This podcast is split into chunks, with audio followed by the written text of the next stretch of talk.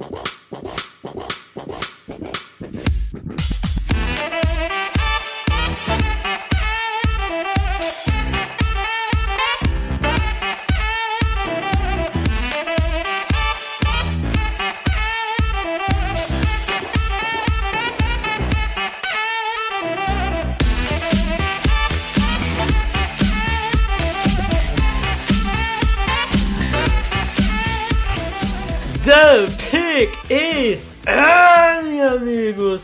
bem-vindos a mais um podcast exclusivo.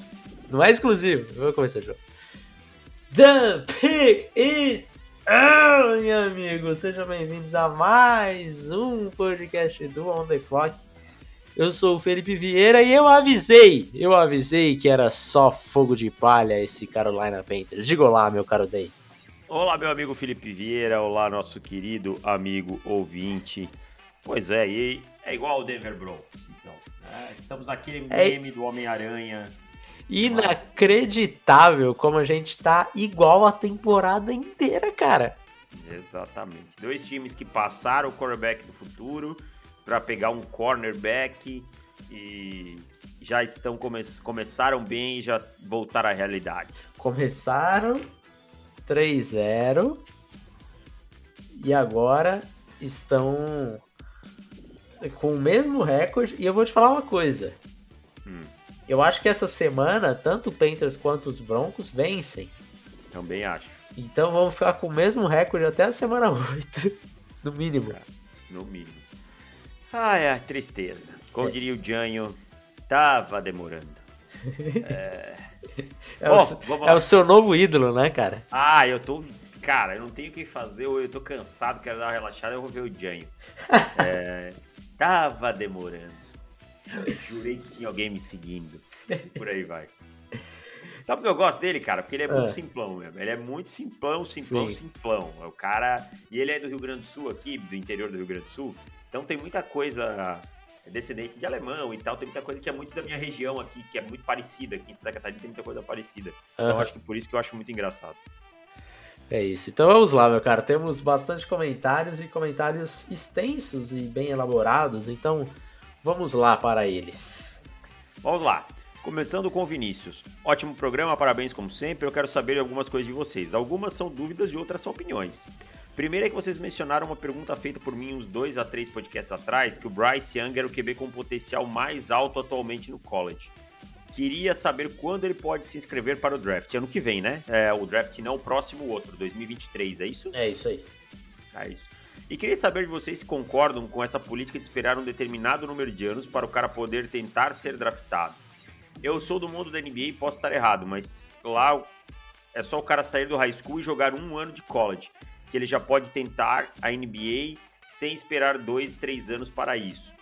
Se eu não estiver errado, eu acho que na NFL é três ou quatro anos, são três. Você tem que estar três anos pelo menos fora do ensino, do ensino médio. E queria saber se vocês concordam com isso. Não se perde talento por isso? Cara, eu vou te confessar que eu nunca parei muito pra pensar sobre essa regra, tá? É, eu acho que ela passa muito pelo volume de jogadores. Não que o basquete não tenha um volume grande de jogadores, não é isso. Mas é, pelo desenvolvimento do atleta, o, o salto do, do futebol americano, do high school pro college já é grande, tá? É bem grande. Então, eu sei que existem questões mercadológicas, como tornar o jogo atrativo para vender. Você tem que ter grandes jogadores para fazer isso, né? E o college football é uma indústria de venda. Mas eu acho que o salto do college football, e eu posso estar falando uma grande bobagem, mas e se eu tiver, me corrija, é, de, do salto do, do college, do high school football para o college football é maior que o do basquete para o basquete universitário porque a gente viu alguns jogadores, eh, esses jogadores com menos tempo, eh, chegando e jogando bem na NBA. E é uma coisa que eu teria muita dificuldade de ver na NFL. Eu tenho a seguinte opinião. Eu acho que na, na NBA funciona melhor pelo simples fato de não se ex- exigir tanto do corpo do atleta. O que eu quero dizer com isso? Estou querendo dizer que não precisa ser bom atleta na NBA, longe disso. Mas não há a- ao mesmo nível de exigência do que há no futebol americano. E aí você tem um cara Vide o tamanho da temporada, né? Que exato, exato. Curta, é. justo por isso, né? Exato. É, e aí você vai ter um, um, cara chegando na NFL com 19, 18 anos, acho bem problemático. Bem problemático. E aí acho que teria que mudar. É, mudaria assim de uma forma grotesca, brutal, como funcionaria o draft, né? Porque imagina, você. É, vamos supor que tenha um cara que. O Bryce Young, por exemplo. Vamos supor que ele jogou no primeiro ano, que não tinha nenhum quarterback em Alabama, ele jogou no primeiro ano e já falou: ok, já, já é suficiente para eu ir para a NFL. Que time que ia pegar o Bryce Young tendo um ano de experiência no college e ele com 18 anos. Provavelmente. Tendo visto, tendo visto um número mínimo de coberturas, com provavelmente seu head coach ajudando, né? Porque o Bryce Young, apesar de todo o talento, ainda é ajudado pelo time Sim. e tal, e é normal. Sim. É... Mas o meu ponto nem é esse. É quem, quem que ia pegar esse jogador que talvez ainda vá precisar de um pouco mais de tempo para se desenvolver como um, um ser humano mesmo. Exatamente. E aí, para você enfrentar todas as pancadas que há na NFL, é, você precisa desse desenvolvimento. Não é uma questão de conservadorismo de um treinador falar, não, ele precisa ficar um ano no banco ou algo do tipo, para aí sim, na temporada que vem, ele estar é, preparado fisicamente para o jogo. E aí, os times que escolheriam esses caras provavelmente seriam os times que escolheriam no final da primeira rodada. Exatamente, para deixar maturando. Exato. E aí, cara, eu acho que causa um desequilíbrio futuro muito grande, sabe? Porque imagina, ah, o sei lá, quem que quem que precisa de quarterback? Tampa Bay Buccaneers. Tampa Bay Buccaneers draftou o Bryce Young. Ele não vai jogar agora, mas quando o Brady se aposentar, se é que um dia isso vai acontecer, eles já vão ter um jogador que possivelmente seria pick 1 do draft. E aí, o campeão com a pick 1, assim, com o jogador mais talentoso. É, eu acho problemático. Aí eu entendo eu... tudo isso, mas eu acho que pra, pra NFL funciona bem da forma como tá, sabe? É. E eu não vejo isso acontecendo a curto prazo, tá? Não vejo essa, isso mudando e tal. Ó. Pode ser algumas outras mudanças já aconteceram, mas isso eu não vejo. E agora ele faz uma pergunta focada no time dele, 49ers. A secundária é um problema que todo mundo cantou a pedra antes da temporada. Vocês veem o time se movimentando para tentar trazer alguém ou vai modo foda-se e essa temporada já era? Vocês fariam esse movimento ou não vale a pena, não vale tanto trazer alguém? É, cara, eu acho que vale. Eu acho que a temporada dos 49ers está longe de ter ido pelo ralo. Precisa vencer nesse final de semana. Eu acho isso muito importante contra os Colts, mas o problema é trazer quem? Sabe? Isso a gente até falou no último programa. Não são tantos jogadores de qualidade que você vai ter disponível numa trade deadline, né? É. Quanto vai custar e tal. Então acho que esse é o grande problema. É, tem poucos nomes e primeiro tem que achar o jogador certo ali, achar um time que queira trocar esse jogador para pensar em, em, um time que vai querer se desfazer de um bom jogador no meio da temporada, você já elimina aí pelo menos uns 20 times, 22, 20 a 22 times, porque já serão times que estão meio que contando que vão ficar dentro do top 10 do draft, coisa do tipo. Então já elimina um leque muito grande. E, e você precisa achar um jogador bom, com valor, com preço certo. É um pouco problemático é, essa mentalidade de precisamos disso, precisamos disso, porque aí você vai para o mercado com fome aí você gasta mais. Exatamente.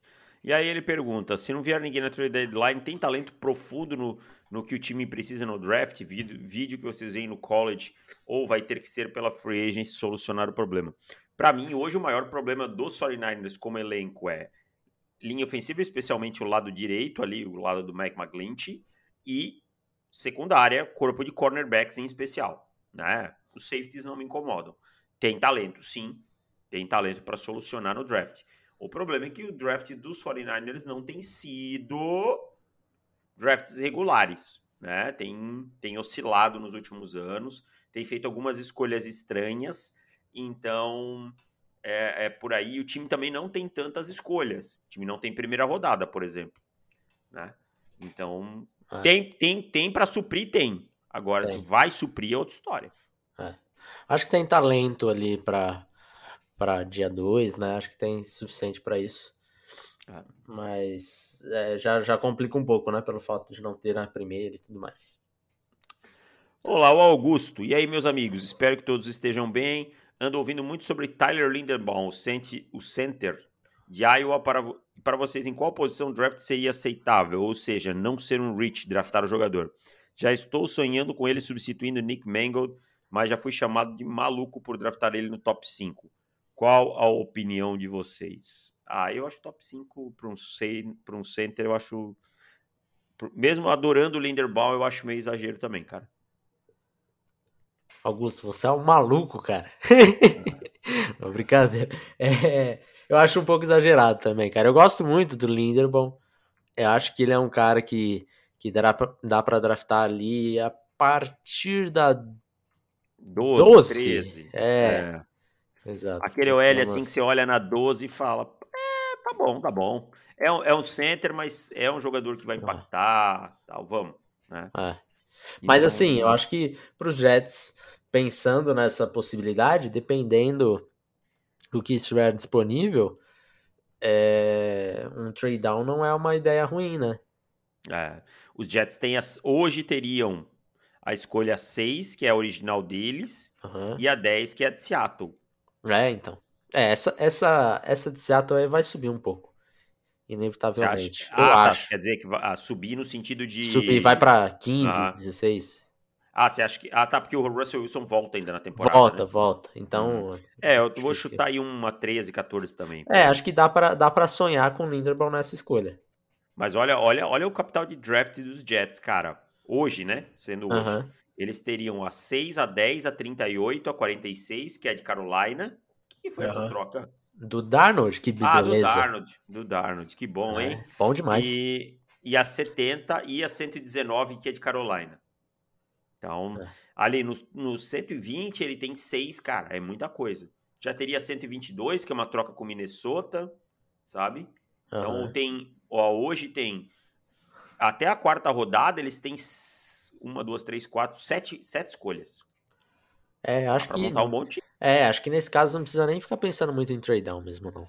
É, pega o jogador, você vai conseguir outro bom center, entendeu? Por mais que o Linderbaum seja um bom jogador, um excelente jogador, você vai conseguir.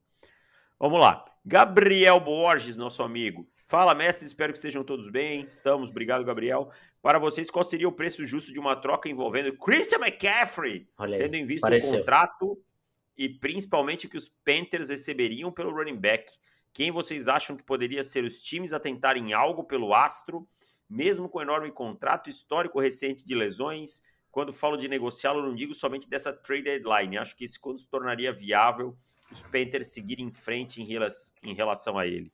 Aí entra um ponto é, que seria fundamental nessa, nessa negociação, que é quanto que o time que está recebendo ele estar disposto a, a, a comer do salário junto, vindo do salário junto. Acho que esse é um fator crucial nessa negociação. É, hoje, uma troca pelo McCaffrey é absolutamente inviável por parte dos Panthers. É, nem em 2021, nem em 2022. Não, não tem 2023 como, começa. 2023 dá. 2023 dá. É, o, o, a, a troca, assim, ó, pra, pra, a troca depois de 1 de junho de 2022, ela ainda deixa um dead cap de 5 milhões, mas ela deixa 12 milhões pendurado para outro ano, né? Então acho que é só 2023 mesmo, né? É, então, essa é aquele parcelamento, né? Dois, é. 5 agora, mais 5 2023, mais 5 2024, mais 2 em 2025. Não, porque não, porque aí joga tudo no, no ano seguinte. Lembra? É 5, fica 5 milhões em 2022 e 12 milhões para 2023. Do, é, tá, 12.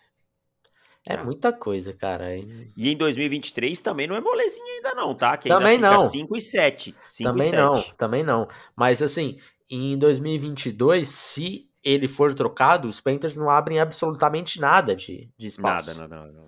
Né? Eles ficam devendo ainda. Fica... Hum. Puxa mais para 2022. Então tem que...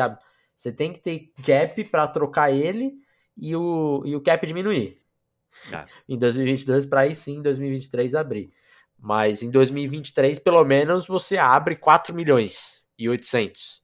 Ainda ah. fica com dead money de 12, mas pelo menos começa a abrir alguma coisa. Então, assim, uma troca pelo McCaffrey até 2023 é simplesmente inviável. E assim, dois, se trocar em 2023 é porque a situação tá muito feia com o McCaffrey. Porque você trocar um cara para abrir 4 milhões e ficar com quase 13 com é, triplo, né? Porra, é sacanagem, né? Então, Vai assim, ter que ser modo Todd Gurley, né? Lembra quando Todd Gurley tá é, exato. Aí, cara, não tem jeito, é. se livre e pronto. É. É, nesse momento, se falasse, ah, os Panthers querem se livrar do contrato do McCaffrey, então vão trocá-lo, é, os Panthers mandam uma escolha de quarta rodada, de terceira rodada para se livrar. A verdade é essa, nesse momento é isso. É, agora, pensando numa situação de, ah não, tem um time que quer o McCaffrey, é,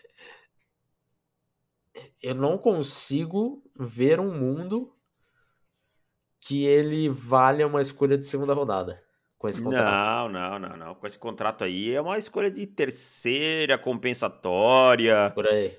É, até aquela comecinho de quarta, infelizmente, não tem como. Não é, não é o jogador, é a situação que se coloca. É. Sabe? Eu acho, eu acho pouco provável que seja, seja diferente disso. É, exato. Aqui, eu ainda acho que o McCaffrey vai ter ainda uma gasolina considerável, tem ainda uma, uma gasolina considerável no tanque.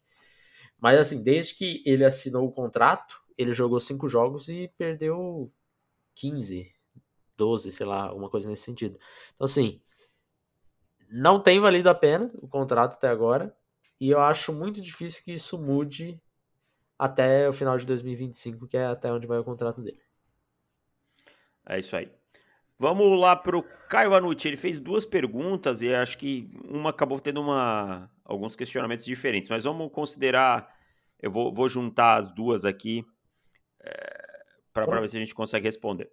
Considerando que estão estipulando 7 a 10 prospectos nota de primeiro round, o que falta, na opinião de vocês, para Aidan Hutchinson esteja nesse patamar? Tenho visto muitas discrepâncias muito fortes de opiniões sobre ele, desde o Jordan Reed falando que ele poderia até ultrapassar o Thibodeau, até quem coloca ele como Ed 3 ou 4. Uh... Cara, eu acho assim, eu acho que ele não vai ultrapassar o Thibodeau. Eu acho que ele é um jogador muito próximo do teto dele, nisso que ele está mostrando. Uhum. Né? É, e eu acho que é isso que, não, que faz com que ele não possa chegar mais longe. Ele está muito perto do teto dele, sabe? Mas botar ele como o Ed 4 da classe eu acho meio loucura.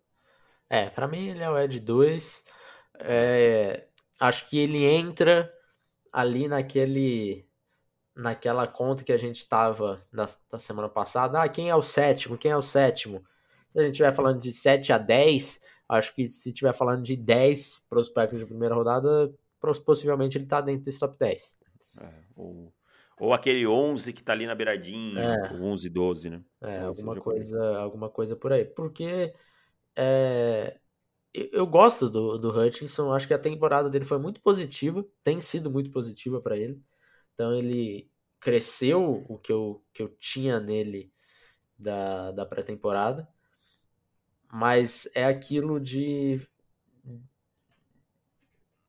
ele não ele ainda não tem um, um teto de um Kevin Thibodeau de garantir um first round. Eu consigo enxergar algumas pessoas falando dele não ser um, um first. Consigo enxergar isso. É, eu, eu acho que ele é um cara que tem muito potencial, é, de forma geral, mas falta um pouquinho mais para bater ali o first round sem, sem sombra de dúvidas, né? Para entrar naquele set lá tranquilo, falta um pouquinho mais. Exatamente. E aí ele pergunta: existe algum prospecto de Ed não chamado Thibodeau que possa mudar o patamar dessa defesa dos Giants no draft? Cara, eu acho que o Aiden Hutchinson seria um cara que ajudaria muito essa defesa. Tá? É um cara que ajudaria demais essa defesa. Agora, outro nome, talvez o.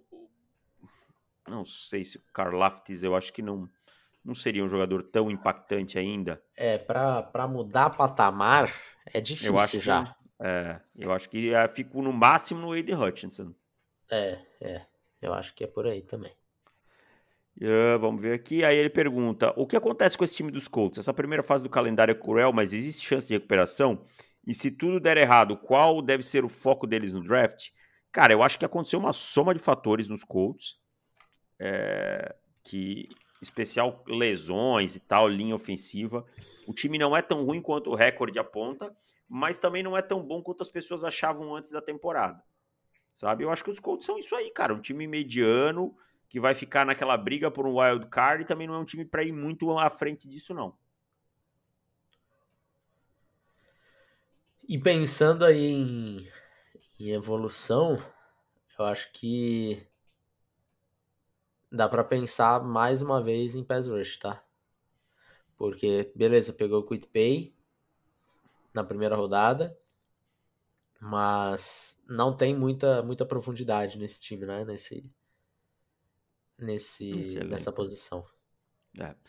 E aí, finalizando, que ele tinha feito outro comentário aqui, que aí ficou com uma pergunta diferente. É, quais os nomes para vocês do próximo círculo de contratações ao final da temporada nas funções de GM e head coach? Vou ter que abrir uma lista aqui porque eu não lembro de cabeça. Né? Fel... GM é sempre muito complicado porque é. assim é, eu começo a pensar em nomes de GM quando a temporada acaba, sinceramente. É. É, de cabeça, não vou ter agora. Se eu for falar, vai ser de puro chute. Talvez os nomes que não foram contratados na temporada passada, por exemplo, o, Adam Peters de São Francisco, é, o, o cara dos, dos Browns. Louis Murphy. Louis Murphy, que é sempre muito falado, né?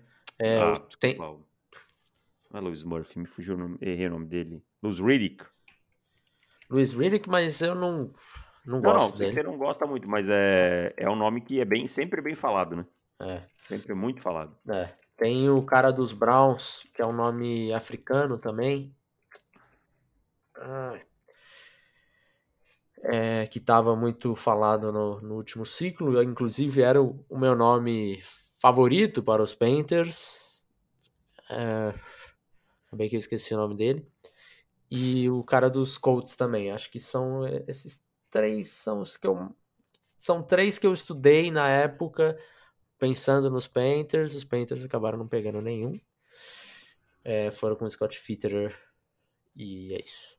Head coach, eu acho que a gente tem alguns nomes aí que são sempre quentes, né? Como o, o qualquer coordenador do Tampa Bay Buccaneers, né? O Byron Leftwich e o, o o, como é que é o nome dele? Todd Bowles, né? Que são sempre nomes. Você acha que o, que o Bowles tá na hora dele. Eu acho que ele merece um nova, segundo tiro. Eu acho que ele merece chance, um segundo né? tiro.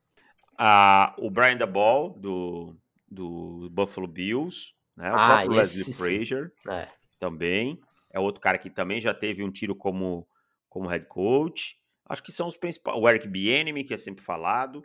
Acho que são os nomes que vêm mais à cabeça, assim, nesse momento. Mas é muito cedo, eu acho, para pensar nisso. É, vai. O, o Kellen Moore, eu acho que ele tá. No começo da temporada, se falava. Alguém perguntou aí sobre ele, eu falei, acho que não. Mas acho que ele ganhou um pouquinho mais aí.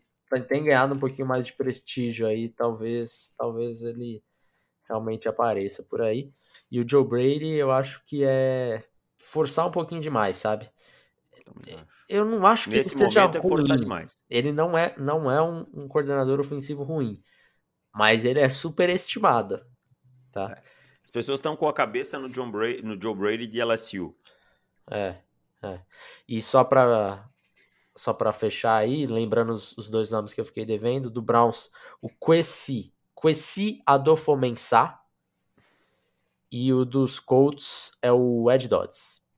Hum, ah, o Ed Dodds, esse nome É bem falado mesmo. Ah. Felipe Amorim. Olá, amigos. Quero propor um cenário. Se vocês estão exatamente na linha de 50 jardas no estouro do cronômetro, mas uma Hail Mary não é viável pelo vento forte. E aí você pensa em preparar uma jogada baseada numa corrida do seu QB, ousado. E você pode escolher qualquer QB móvel da história. Vic, Newton, Lamar, Josh Allen, Tom Brady. qualquer um. É sacanagem. É, eu vou fazer um sneak de 50 jardas. Quem vocês colocam? Vou, vou fazer minha escolha. Como são 50 jardas, Lamar Jackson, que para mim ninguém muda Sem de direção sombra de dúvidas. e quebra um ângulo como Lamar Jackson na história. Sem sombra de dúvidas. Também vou com, com o Lamar. Tranquilamente, sem pensar duas vezes. É inacreditável. O Lamar é inacreditável. A gente, o, o que ele faz é, é uma parada que talvez a gente já, já esteja acostumado, mas não é normal, gente. Não é normal. Bom, vamos seguindo. Arthur Marabim, nosso amigo Arthur Marabim. Salve, meus manos. Torço para os Packers e toda a novela Aaron Rodgers na inter intertemporada foi bem dramática. Muitos torcedores acham errado a postura do Rodgers de forçar decisões. Todavia, olhando agora em campo, destruindo defesas e mandando um I still want you pro Bears, rola um sentimento que transcende tudo isso. Na minha opinião, esse cara deve ficar em Green Bay até quando ele estiver performando desse jeito e ele pode exigir o que ele quiser. Vocês não pensam a mesma coisa? Qual o grande mal em ele participar das decisões do elenco? Afinal de contas, ele é um cara que transforma em contender só por estar no time. Gostaria de ouvir a opinião de vocês. Quer começar? Quer que eu comece? Quero, eu quero, eu quero começar porque o Arthur foi, foi muito baldoso na, na pergunta que ele mandou. Na minha opinião, esse cara deve ficar em Green Bay até quando ele estiver performando desse jeito. Ou seja, quando ele der um declínio, já tá chutando a bunda do Rodgers, falando: "Ah, sai daqui, Rodgers, seu ingrato. Vai querer dar palpite em nada aqui É. né? Mas assim, pra mim é muito natural que ele participe, sabe? Participar é diferente de apontar e falar, eu quero desse jeito e vai ser desse jeito. E é muito Participar diferente. é, É muito diferente. de- Ah, Fala, fala, fala. fala. é fundamental, eu diria. Diga.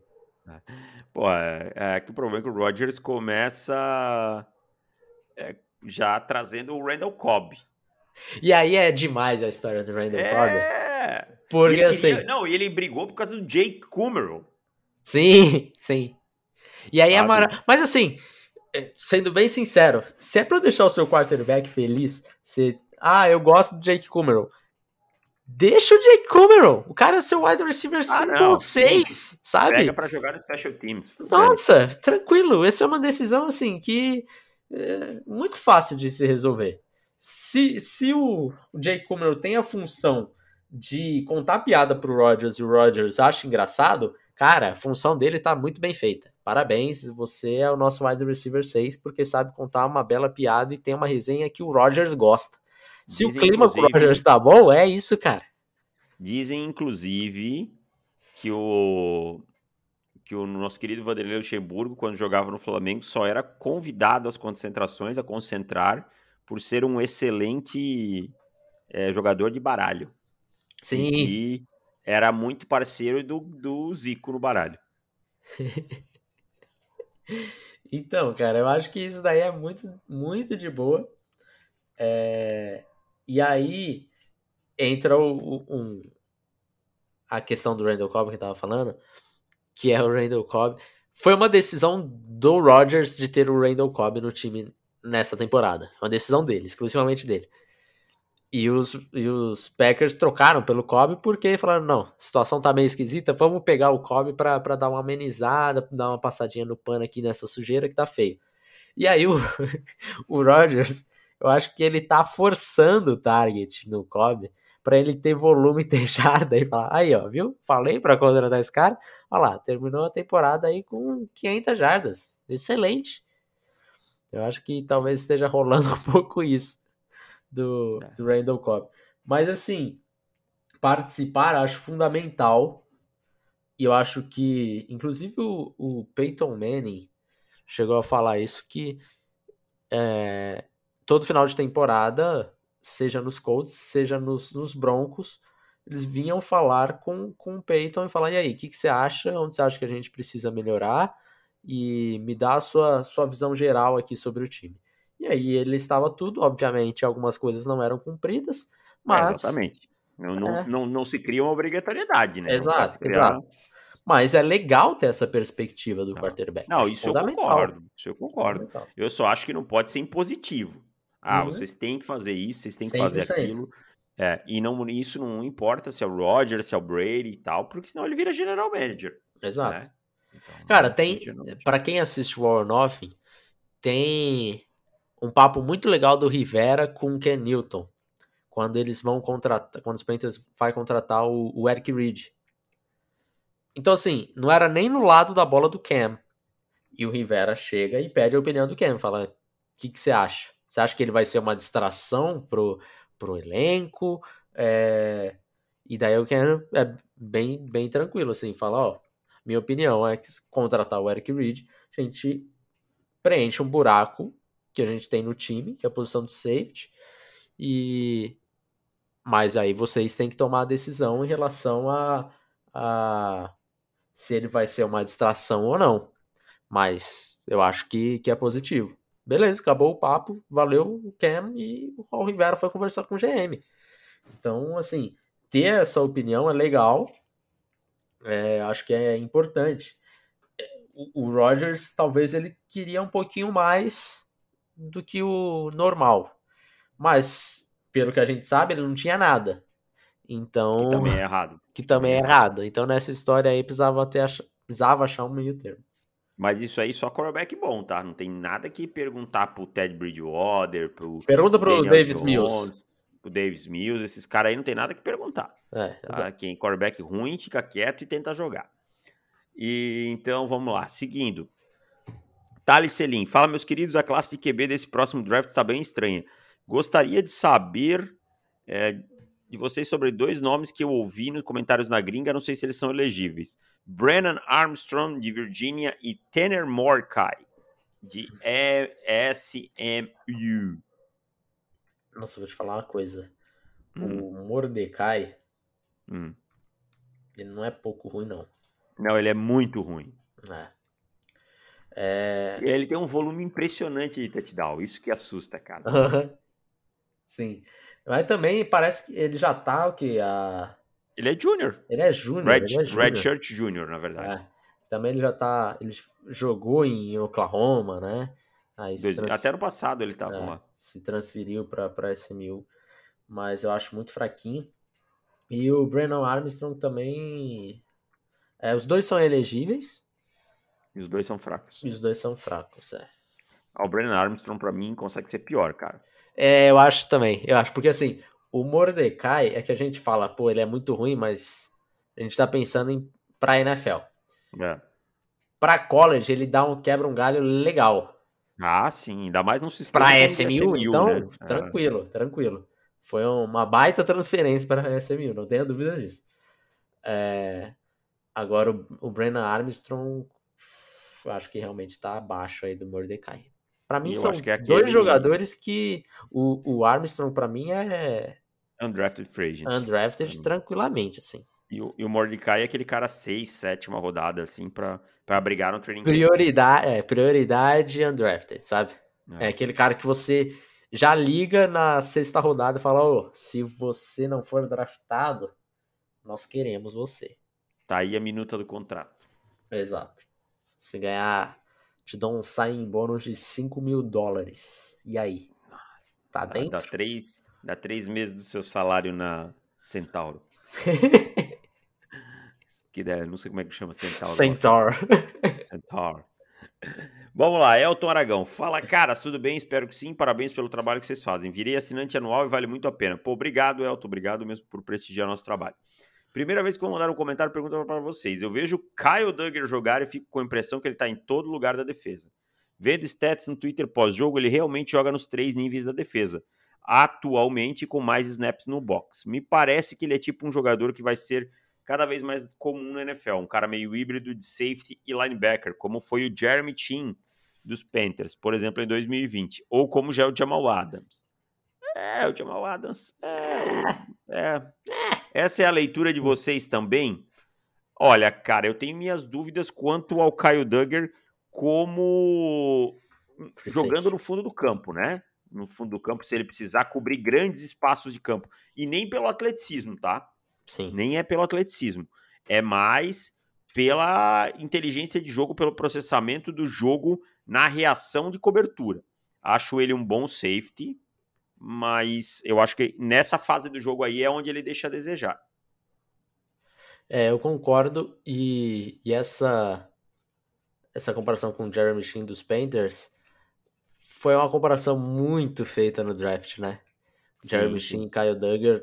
Algumas pessoas preferiam, preferiam o, o Duggar, é, a gente sempre preferiu o Jeremy Sheen, mas sempre foi o. Ah, esses dois jogadores são semelhantes, ambos vinham de universidades menores, então era muito fácil essa comparação e faz total sentido. É, mas para mim naquela... são dois jogadores de prateleiras diferentes mesmo na NFL. Exato, esse, esse é o ponto. É, na, naquele, naquele momento lá, a gente já tinha o Tim como um, um nome acima, e, e nesse momento eu acho que. Inclusive tem texto aqui no On The Clock comparando os dois. É, pré-draft, né? Pré-draft, pré-draft. Que eu falava exatamente isso. E eu acho que na NFL ficou, ficou ainda mais claro. É. O, o Tim, ah, aí ele pergunta qual era a avaliação de vocês tinham ele pré-draft, a gente já respondeu, né? E a gente tinha muito problema com os erros de tackle do Kyle Duggar, e eu acho que aí isso já responde a segunda pergunta. Para vocês, qual o tamanho do salto que ele já deu nesse ano e meio na NFL? Olha, cara, ele deu um bom salto, especialmente perdendo menos tackles. Mas ele ainda é um cara que cede muitas recepções na direção dele, né? Não com ganhos tão grandes, porque ele consegue é, agora taclear bem, mas se você pegar, são, ele tem sete, sete passes completos em dez alvos em, em, cobertura mano a mano, e quando ele tá na, na zona dele, foram cinco passes na direção dele e quatro completos. Então, assim, é, ele é um cara que tá conseguindo taclear bem. Quando ele joga nessa zona mais curta, ele, ele consegue produzir. É, e eu acho que o principal salto dele foi taclear melhor, pelo menos para mim. Sim, concordo, tô com você. E aí ele pergunta quais as principais deficiências que ele tem para corrigir para chegar no ano de contrato e provar para o Belichick que ele merece uma bela renovação. O, depende do que você quer falar com bela renovação, Elton. É, se você está falando de contrato de primeira prateleira, de caras top, aí eu acho que ele não vai chegar. Eu acho que ele não, não é um, um safety com bala para se tornar um top, sabe? É, acho que não. Mas eu acho que ele precisa é, evoluir nessa cobertura homem a homem, é, em algumas situações em que ele joga mais em profundidade e por aí vai. Mostrar um pouco mais de versatilidade no fundo do campo pode ser que ajude. É isso aí, meu caro. É isso aí. Fechamos os comentários então. Fechamos? Então vamos para os nossos para as nossas dicas de apostas? Pode ser. Vamos lá. Começando pelo, pelo college football. É, é uma é uma graninha aqui que eu tenho feito nas últimas semanas, tem entrado legal, que é apostar contra North Texas.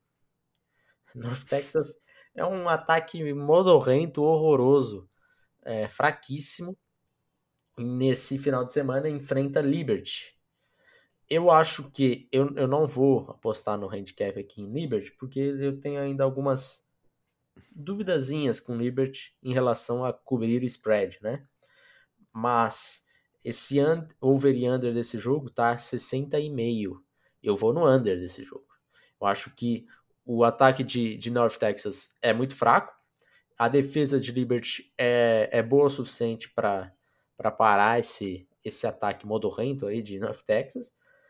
E o ataque de, de Liberty vai pontuar bem, não tenho dúvidas disso. Porém, é um ataque um pouco é, mais, mais controlado, assim, não, não tem tanto é, up-tempo, não tem tanta pressa no, na velocidade né, do ataque. E também é, é muito terrestre esse ataque. Então eu acho que Liberty vence essa partida com certa tranquilidade, mas no, na pontuação final fica abaixo aí de, de 61 pontos. Hum, show. 60 eu, pontos. eu vou dar minha dica de college no time que desbancou um favorito, tá? E eu não tô entendendo essa linha aqui para mim. Para mim, eu, quando eu olhei, eu disse: será que eu tô vendo certo? Vou abrir em outras casas para ver. Purdue mais 3,5 versus Wisconsin. Né?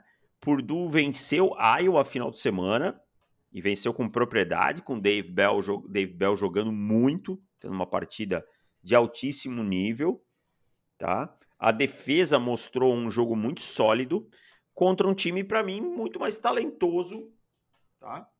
Que o time de Wisconsin.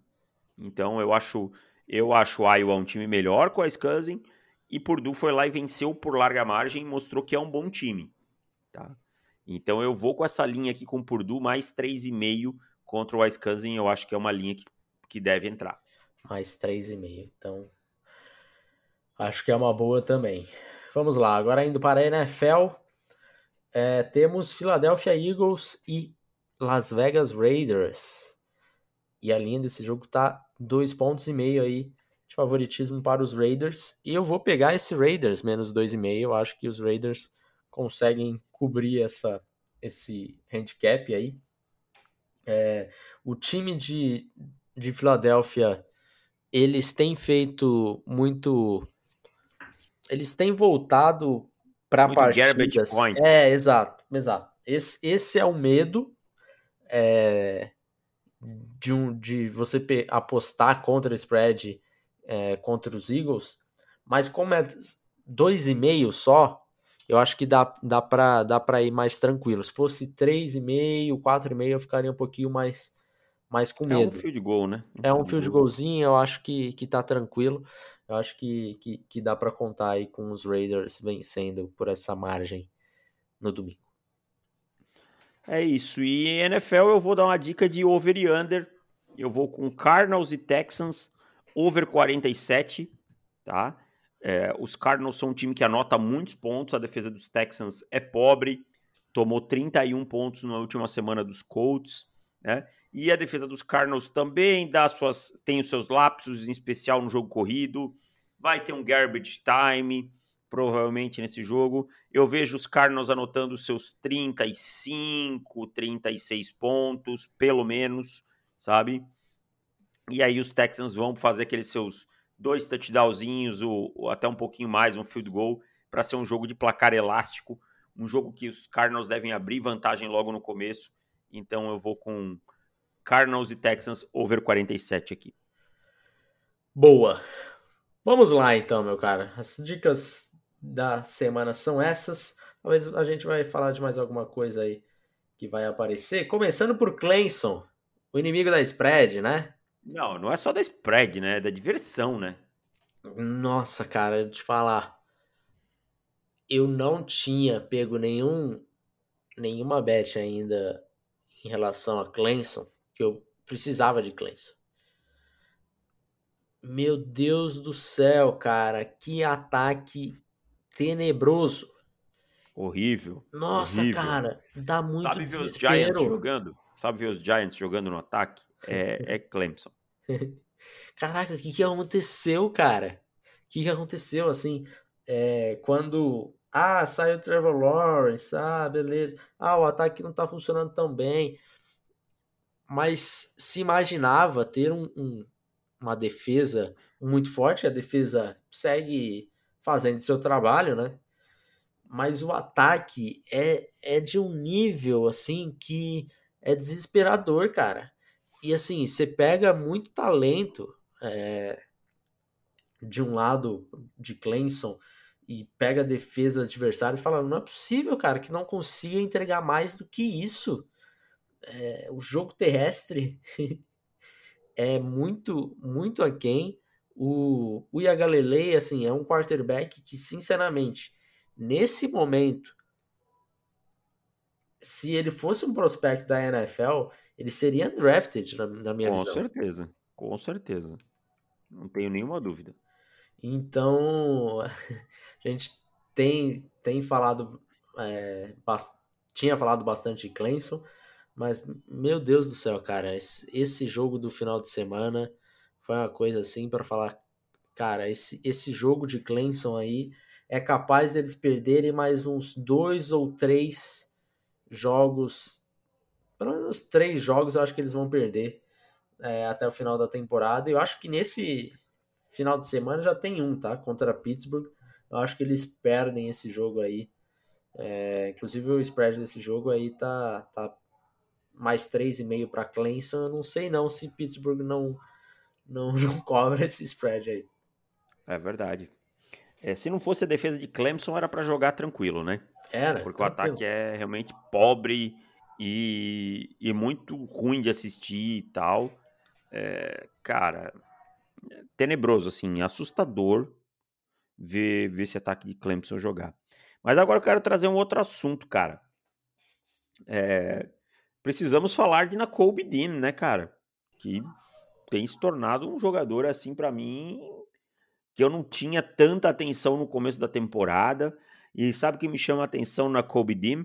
É que ele é este esse novo protótipo de linebacker que a gente está vendo o grande valor na NFL, que é esse cara com capacidade de chegar no pass rush, é, muito físico, muito atlético. Às vezes falta alguma coisa na parte mental ainda para se desenvolver e tal, mas que, que compensa nessa parte de agressividade e atleticismo. Será que a gente vai ver algum time encantado por Nakobe Dean logo cedo? Eu não duvido, cara. Eu não duvido. Já tenho ouvido alguns boatozinhos em relação ao Nakobe Dean. Essa classe de linebacker também é uma classe. É uma boa classe. Boa classe, né, cara? Boa classe. É, mas também não se tem claramente o número um, né? Uhum. É, a, a gente, por algumas semanas aqui, tinha falado de, de Brandon Smith e tudo mais. É, mas nesse momento eu acho que está bem aberto, para ser bem sincero. E o Nakobe Dean tem, tem deixado cada vez mais aberto, porque tem jogado muito bem, cada semana é, tem jogado mais. E, e, eu, e com o atleticismo dele, essa, essa linha defensiva de tão forte na frente dele, eu acho que é, vai dar uma facilitada, vai dar uma melhorada aí no estoque dele. E eu não sei não, cara. Eu acho que de repente um top 15 ali pro Nakobidin começa a se falar, tá? O Nakobidin tem a cara de ser aqueles jogadores que vai quebrar o combine, né? Que vai chegar. 100%. 100%. Vai chegar. Se, se eu tivesse, ah, chega. Se alguém chega para mim e fala assim, ah, me dá o nome de um defensor que, que você acha que pode tocar o terror no combine. É, eu, na Cobdin seria um dos caras aí que, é. que, que, eu, eu cogitaria, porque é o cara, o cara tem um atleticismo absurdo, o cara joga com uma, uma intensidade absurda também, né? Uhum. Que, é, é um outro ponto. Joga, joga muito físico e tal. Então eu acho que o, o Nakobdin é um cara que pode sim algum time. Me lembra muito, inclusive, Devin White no jeito de jogar e tal. Uhum. Até os mesmos erros, Sim. sabe? Comete até erros parecidos com os, os do Devin White. É. Agora falando de um jogaço que tivemos no sábado, LSU e, e Gators, Flórida. Me diz qual que foi que, que, que aconteceu com Flórida, meu cara? Então, cara, o trabalho do Dan Millen começa a ser bem questionado esse ano, sabe? Ele não tem conseguido, ele tem recrutado, conseguido recrutar jogadores interessantes, ele tem conseguido é, ter talento no seu time, mas ele não consegue dar consistência no, pro time.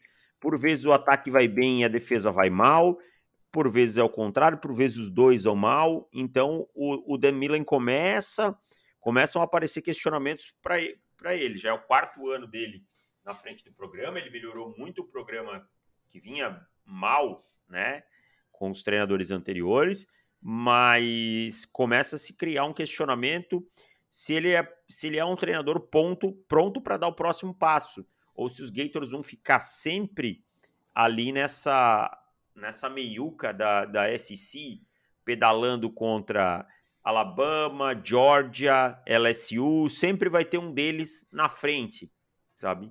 É, Texas A&M e tal. Então, é, esses são os questionamentos. O time não consegue jogar bem, cara. Essa é a verdade. Era um jogo para para Flórida ter vencido Ah, mas por que, que era para a Flórida ter vencido? Por quê? Muito simples. Os melhores jogadores de LSU estão fora. Estão fora, cara. Então, tá sem o, o, o, o Derek Stingley e muito mais, sabe? Então, é, não dá assim. E isso começa a afastar, começa a afastar jogadores no recrutamento também, sabe? Então vai, pode começar a afastar jogadores no recrutamento e tal. Então é hora do, do Dan Milan começar a corrigir esses problemas.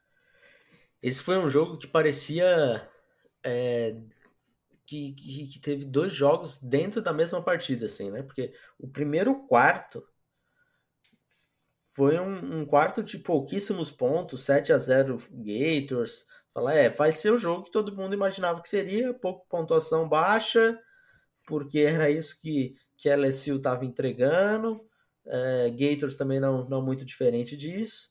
Aí, de repente, cara, no segundo quarto, quatro touchdowns. No terceiro foram cinco touchdowns. No quarto foram mais três.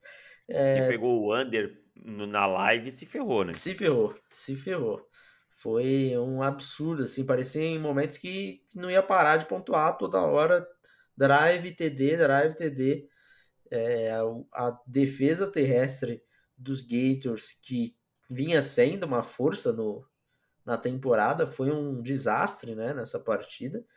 É, e, e se o, o, o Milan começa a, a esquentar o, o, o assento dele, o, a gente não pode falar a mesma coisa do, do Ed Orgeron, que já saiu, né?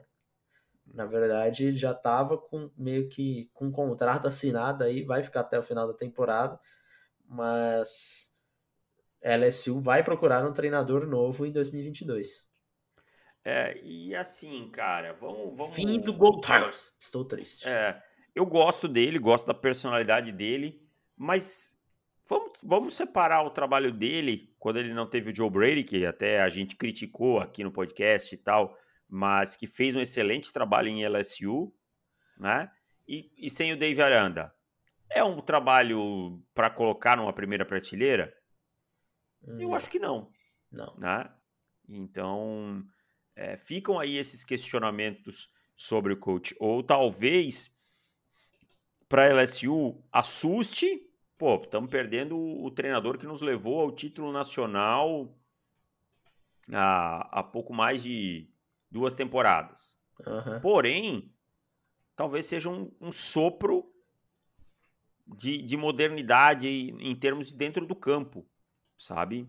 Talvez seja o, o que esse time vai precisar para ser uma equipe mais moderna e, e com, com estilo de jogo mais moderno. Porque a gente viu depois da saída do Brady e do Aranda esse time voltando, né?